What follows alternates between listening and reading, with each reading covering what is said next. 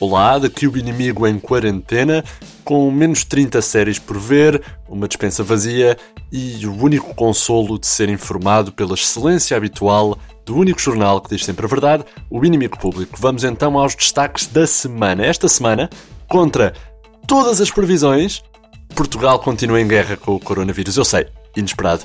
E por isso mesmo, Marcelo Rebelo de Sousa, enquanto chefe supremo das Forças Armadas, nomeou Rodrigo Guedes de Carvalho Marchal e Luís Marcos Mendes, alferes. O Marechal Guedes de Carvalho vai agora passar a viver no quartel de Tancos, de onde desaparecerão todos os seus microfones, que surgirão quando o isolamento acabar, numa rádio pirata da Chamusca. Mas também temos novidades sobre o nosso presidente Miminhos. Oh, depois de fazer um teste todos os dias, durante os últimos dois meses, Marcelo Rebelo de Sousa anunciou que continua sem ser imune ao Covid-19 um choque. Os testes revelaram ainda que o Presidente da República continua intolerante à lactose, informação que será transmitida aos portugueses oficialmente esta noite, às 8, em declaração oficial no Palácio de Belém. Marcelo aguarda resultados de mais análises para saber se tem cérebro de glúten e barriga de cerveja.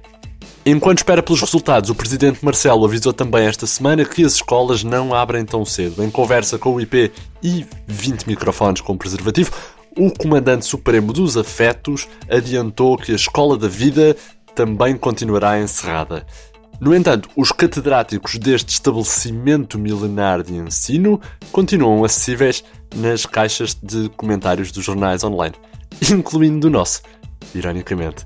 Entretanto, Paulo Futre foi hoje formalmente acusado pelo Ministério Público de ter causado a pandemia de coronavírus em Portugal. Como? Uh, bom, ao trazer para o nosso país charters repletos de adeptos da cidade de Wuhan para verem o melhor jogador chinês do mundo da atualidade de hoje, ou seja, para a maioria dos portugueses, o Nakajima. Paulo Futre não comentou as acusações, respondendo ao publisher do inimigo público, sócio-gerente, eu estou concentradíssimo. Talvez a cura esteja em comprimidos para a disfunção erétil. Não sabemos.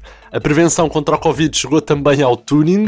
A GNR alerta: os condutores de carros cheios de tuning até às orelhas devem desinfetar as zonas dos tabliers e da condução em que tocam com as mãos. E além disso, a polícia estará atenta aos condutores que participem em corridas ilegais na Ponte Vasta Gama e na 1 sem máscara, luvas ou embalagem de álcool no momento em que forem detidos.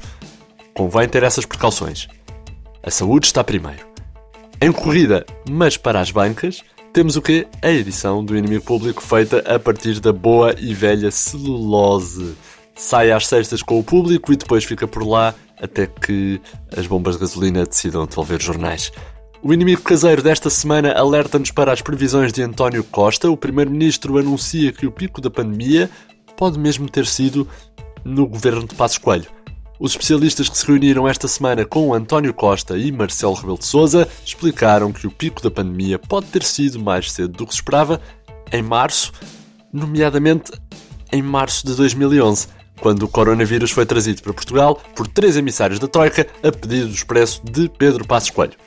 António Costa revelou ainda que o próprio Passos Coelho foi responsável pelo endurecimento das medidas de restrição à circulação depois de ter sido apanhado na rua a caçar pokémons.